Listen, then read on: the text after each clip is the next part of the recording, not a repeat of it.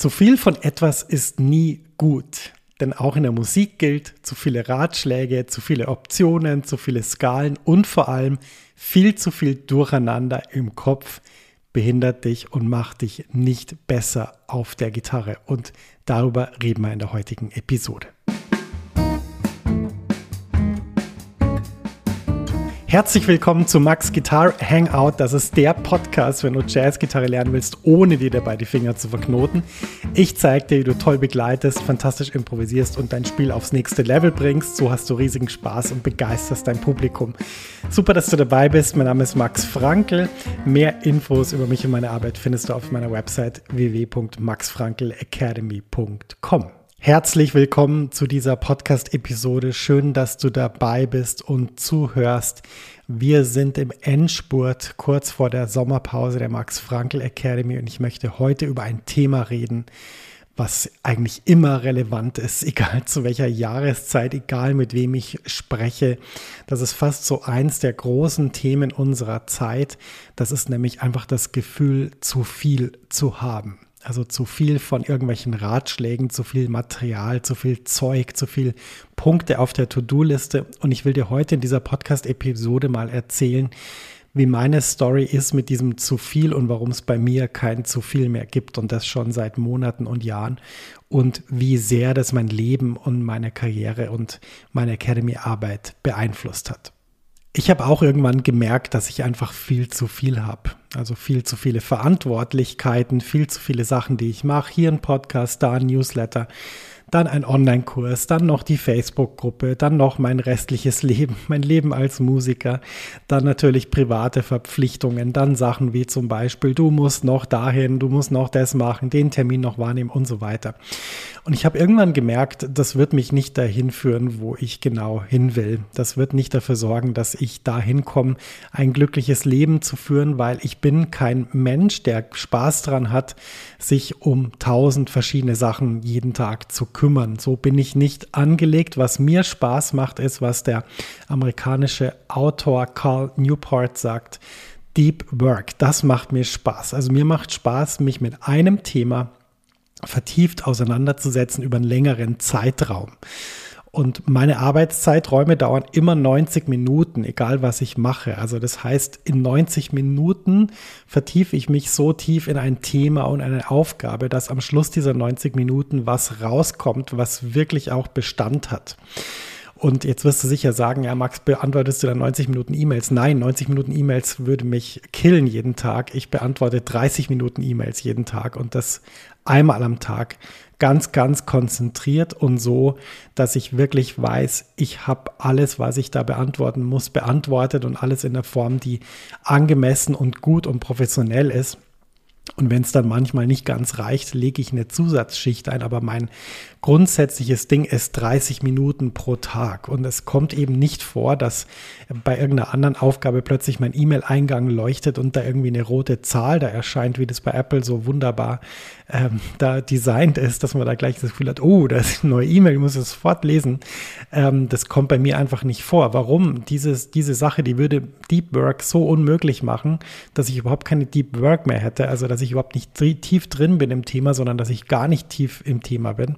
Es gibt ja auch Untersuchungen, weiß nicht, ob du die mal gesehen hast, dass in einer Unterbrechung, also du machst irgendwas, dann wirst du unterbrochen und dann musst du wieder in die ursprüngliche Aufgabe rein. Dauert es 20 Minuten, bis du die gleiche Konzentrationstiefe wieder erreicht hast. Und bevor du jetzt sagst, ja, das sind Gefühle und Eindrücke von Menschen, nein, das sind wissenschaftliche Studien, wo Leute, die das beruflich machen, das untersucht haben. Ich weiß, es gibt viele so, ich habe mal gehört das und bei mir ist es so und der Freund vom Bruder, von meiner Schwester, vom Schwager, der hat erzählt, dass es so und so ist. Und natürlich ist das auch sinnvoll, dass wir drauf hören, was Leute sagen, die um uns rum sind. Das war übrigens ganz, ganz viel früher in der Geschichte der Menschheit wahnsinnig wichtig, wenn man jetzt in irgendeiner Höhle sitzt und keine Heizung hat und vielleicht äh, ganz wenig Feuer oder kein Feuer, dann ist es natürlich sehr, sehr wichtig, dass man drauf hört, was die anderen sagen und dass sozusagen die Gemeinschaft, die Gruppe da zusammenbleibt. Es ist überlebenswichtig gewesen. Nur der Punkt ist einfach, die, die Schwester vom Schwager, vom Freund, vom Dritten, was weiß ich was, ähm, die ist vielleicht nicht so wissenschaftlich relevant, wie das Studien sind, wo man das wirklich ausführlich untersucht. Und da ist die Situation halt eindeutig. Wenn du dich ständig unterbrechen lässt in deiner Arbeit, dann ist einfach deine Arbeit einfach nur noch halb so gut, beziehungsweise du bist einfach nur noch halb so konzentriert und machst da einfach dann auch viele Fehler, die dann leider passieren. Ja, deswegen diese, diese Deep Work-Situation, die ist mir total wichtig und da folgt gleich das Zweite, was ich darüber erzählen will, was auch zu tun hat mit, man hat zu viel. Ähm, du kannst nicht eine riesige Menge an Aufgaben immer wieder so organisieren, dass das alles aufgeht. Das funktioniert nicht. Also sprich, die Vorstellung, man könnte sich seinen Weg durchmanagen durch ganz, ganz viele To-Do-Listenpunkte, ist einfach nicht realistisch. Und das ist eine Sache, die Mr. Newport auch sehr gut in seiner Arbeit, wie ich finde, beschreibt. Und zwar sagt er da, was größer wird, wenn du sozusagen immer mehr Sachen hast, die du machen musst, also immer mehr Verpflichtungen, ist die sogenannte Overhead, also sozusagen das, was da alles mit dazukommt. Und das kann man sich ja ganz einfach überlegen. Wenn man jetzt zum Beispiel das, das Beispiel von meinem Podcast nimmt, dann könnte man sagen, ja, ich nehme jede Woche eine Podcast-Episode auf. Und wenn, wenn man dann das mal analysiert, was ist da eigentlich alles drin? Also sprich, ich muss mich vorbereiten, ich muss das Thema recherchieren, ich muss überlegen, was ich sage. Das kommt davor. Dann muss ich die Technik aufbauen. Das heißt, ich muss meinen Kopfhörer aufsetzen, ich muss mein Mikrofon hier ranziehen, ich muss das so machen, dass in meinem Raum die Aufnahmesituation optimal ist. Das heißt, dass sehr schön ähm, die Akustik etwas gedämmt wird. Und dann muss ich den Podcast aufnehmen, dann muss ich es einsprechen, dann muss ich den Beginn einsprechen, dann muss ich den, den äh, Jingle einsprechen, dann muss ich die Podcast-Episode aufnehmen, dann muss ich die Podcast-Episode schneiden. Das heißt, dann muss ich schauen, dass, dass ähm, möglichst irgendwelche Versprecher oder Längen draußen sind. Dann muss ich schauen, dass die Klangbearbeitung passt, dass die Stimme optimal klingt. Dann muss ich die, die Podcast-Datei exportieren auf meinen Desktop, dann muss ich die in Podigy ziehen, dann muss ich einen Titel geben, dann muss ich eine Beschreibung geben, dann muss ich mir überlegen, wann die rauskommt. Und dann muss ich noch eine Newsletter schreiben für meine Academy, wo ich sage, hey, es gibt eine neue Podcast-Episode und über das rede ich. Und das ist genau Overhead. Also sprich, die Aufgabe im Podcast aufnehmen, die, die fächert sich auf in zehn verschiedene Sachen, die man machen muss. Und die Vorstellung, dass wir sozusagen ganz, ganz viel handeln könnten, ist einfach komplett unrealistisch. Das geht nicht, weil einfach dieses Overhead immer weiter steigt und egal was du jetzt nimmst, Podcast-Aufnahme ist jetzt was, was ja relativ leicht geht und wo nur ich beteiligt bin. Das heißt, da habe ich wenig Overhead, indem ich mit anderen Leuten kommunizieren muss. Aber jetzt stell dir vor, du hast ein Pro Projekt, wo du auch noch mit anderen Leuten kommunizierst. Das ist der absolute, ja, wie soll ich sagen, Zeitkiller, weil du einfach immer wieder ganz viel von deiner Zeit in irgendwelche organisatorischen Aufgaben steckst. Und dann ist es auch noch so, und das ist auch was, was er äh, in seinen Büchern, finde ich, super ausführt. Und das ist auch meine Erfahrung je mehr Sachen du machst, also wenn du da so das Gefühl hast, du bist wirklich so bis oben voll mit Sachen, desto weniger gut hast du Vertrauen in deine eigene Arbeit und desto mehr hast du auch so kleine Angstzustände, wo du plötzlich denkst, Mensch, habe ich das noch oder habe ich das gemacht? Ja, plötzlich sitzt du irgendwie abends auf dem Balkon mit deiner Frau und denkst dann so, äh, was habe ich jetzt, was habe ich, habe ich eigentlich vorher noch diese E-Mail abgeschickt oder habe ich, habe ich äh, vergessen, dieses Häkchen zu setzen bei diesem, bei diesem, äh, bei dieser SurveyMonkey-Umfrage und so weiter. Also da gibt es ganz viele Punkte, die, die, ähm, die da kommen, mit viel zu viel zu tun. Und wir müssen jetzt darüber reden, wie das geht, dass du weniger tust und trotzdem gleich oder sogar noch schneller vorankommst. Ich habe es gerade schon gesagt, gleich schnell oder sogar schneller vorankommen. Denn was machen diese Dinge, die auf unserer Liste sind? Die behindern unsere Produktivität. Das heißt, es ist auch ganz eindeutig nachgewiesen, dass es nicht so ist. Je mehr Dinge du machst, desto mehr Ergebnisse bekommst du. Also das heißt, desto mehr Erfolg oder Verdienst oder Ergebnis im Sinne von Fortschritt hast du. Das ist ja auch ganz einfach zu verstehen wenn du dir das mal anguckst, Profisportler trainieren auch nicht 16 Stunden am Tag und ähm, CEOs arbeiten auch nicht 16 Stunden am Tag und vor allem nicht an Dingen, die nicht wichtig sind.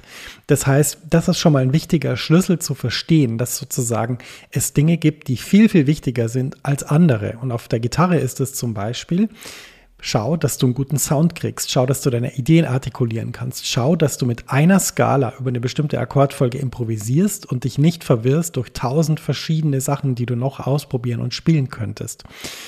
So funktioniert es auf dem Instrument und im Job funktioniert es ganz genauso. Das heißt, du musst dir überlegen, was sind denn die Dinge, die wirklich, wirklich wichtig sind? Also sozusagen, bringen die das Boot voran, in dem ich gerade sitze und rudere oder tun sie das nicht?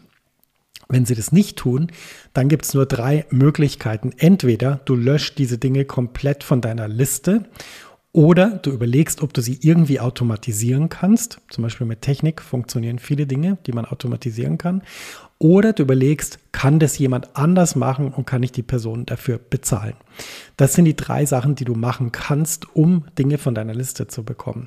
Und das ist das Erste, was ich dir wirklich absolut ans Herz legen kann. Ich habe radikal ausgemistet und ich mache ganz, ganz viele Dinge nicht mehr, wo ich vor zehn Jahren da gesessen bin und gedacht habe, Mensch, jetzt muss ich noch das, jetzt muss ich noch das und jetzt muss ich noch das machen, habe ich alles gelöscht von meiner Liste. Zweite Sache. Du brauchst guten Input. Das weiß jeder und jede, die sich irgendwie mit Ernährung oder Sport oder Training oder äh, Wellbeing oder wie du es auch immer nennen willst, be beschäftigt. Du brauchst gutes Futter in Anführungsstrichen, ja, sonst wird es nichts. Wenn du den ganzen Tag dich von Snickers und Rittersport ernährst und dann noch zwei Liter Cola hinterher trinkst, dann wird es nichts. Du wirst auf jeden Fall nicht fitter dadurch. Du wirst sogar wahrscheinlich unglücklicher über die Strecke. Und so ist es im Leben grundsätzlich. Man kann ja sich immer mit Sachen beschäftigen, die großartig sind, die einen wahnsinnig voranbringen. Und dann kann man sich mit Sachen beschäftigen, wo man zwar auch Arbeit macht, es fühlt sich an wie Arbeit, aber es bringt einen einfach nicht voran, weil der Input nicht gut ist.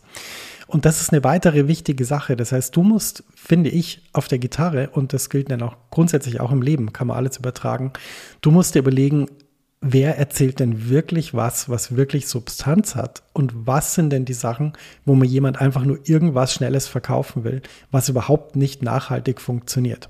Und das ist im Leben eben super schwierig rauszufinden. Das ist super schwierig rauszufinden, wenn du Gitarre spielst und dir überlegst, wer erzählt was, was sinnvoll ist. Das ist super schwierig rauszufinden im Business, wenn du dir überlegst, wer hat eine gute Strategie, die er oder sie vermittelt, wer macht es gut, bei wem kriege ich wirklich Ergebnisse. Und deswegen ähm, muss man sich das genauer anschauen. Meine Strategie da ist einfach ganz einfach. Ich überlege mir immer, bevor ich irgendwas Neues mache, ist es das wirklich wert? Also bringt mir das wirklich was? Und wenn ich da zu dem Ergebnis komme, ja, das könnte für mich passen, dann frage mich immer, hat die Person, die das vermittelt, das selber schon mal gemacht? Also sprich, auf der Gitarre zum Beispiel, wenn jetzt jemand dir erzählen will, wie man ein besonders schnelles Legato-Spiel bekommt, dass das in der linken Hand alles wunderbar flutscht und ganz schnell geht, macht die Person das selber.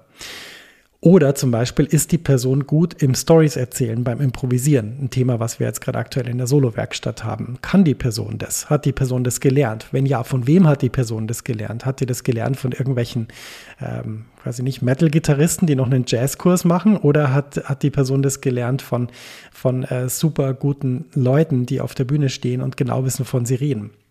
Und das ist eben der Punkt. Du musst dir, glaube ich, wenn du sozusagen diese, diese Overhead reduzieren willst, wenn du die Punkte auf deiner Liste reduzieren willst, dann musst du dich mit weniger beschäftigen, aber du musst dich auch mit Dingen beschäftigen, von denen du wirklich weißt, dass sie Substanz haben. Und das rauszufinden ist total schwierig und da kann man immer besser drin werden. Und deshalb hier mein zweiter Tipp, schau unbedingt, dass du einfach immer dich fragst, hat die Person das selber gemacht? Kann die Person mir das beibringen? Ist das was, was sinnvoll ist? Hat das wirklich Gehalt? Und das ist egal, ob das auf der Gitarre ist oder im sonstigen Leben. Diesen Filter musst du ab jetzt immer anschalten. Die wichtigste Sache, wenn du viel zu viel hast auf deiner Liste, egal ob das auf der Gitarre ist oder im Beruf oder wo auch immer, ist, dass du Dinge loslassen musst und dass du Dinge einfach gehen lassen musst. Und ich weiß, dass es nicht einfach ist, vor allem wenn man Geld und Zeit und emotionale Arbeit investiert hat.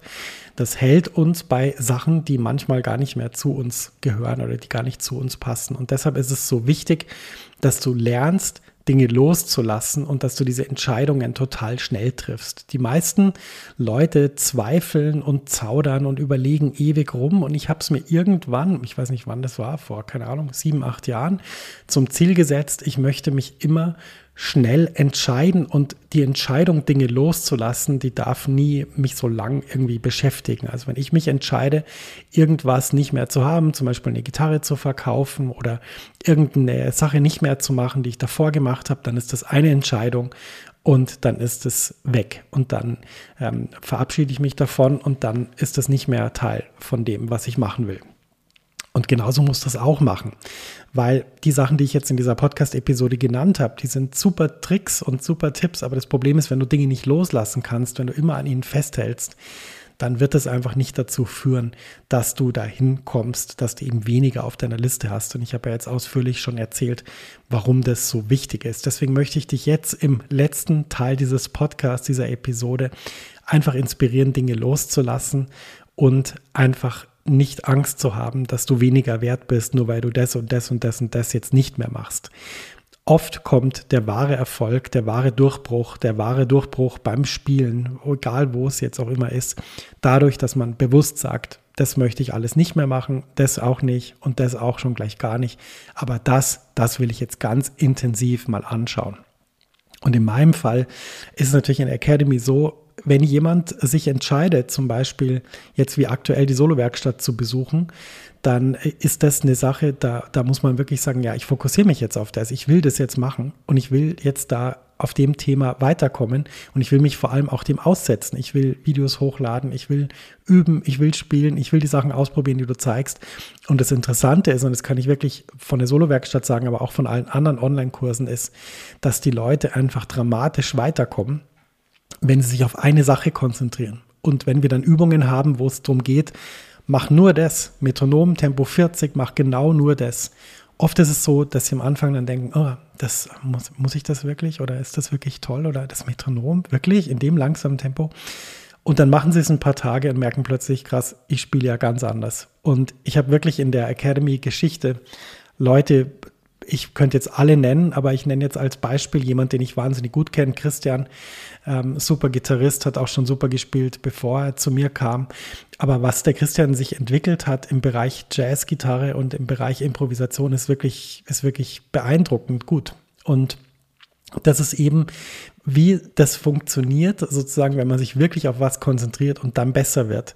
Das ist ein super Beispiel dafür. Und das wünsche ich dir, dass du dich in deinem Leben auf wenige Dinge konzentrierst, dass du da ganz tief reinkommst und dass du eben dann dafür sorgst, dass du selber die Freude hast, die du wirklich empfinden kannst, wenn du tief in was drin bist und wirklich Fortschritte machst. Weil ich muss ganz ehrlich sein, dieses bisschen Fortschritte machen ist einfach super langweilig und richtig Spaß machen mir Dinge auch nur, wenn die Lernkurve total steil ist. Also sprich, ähm, man kann es an dem Podcast sehen. Die erste Podcast-Episode habe ich aufgenommen mit einem Mikrofon, was ich an mein iPhone geklippt habe. Ich hatte nichts in den Ohren, das heißt, ich habe gar nicht gehört, wie das klingt, was ich da einspreche.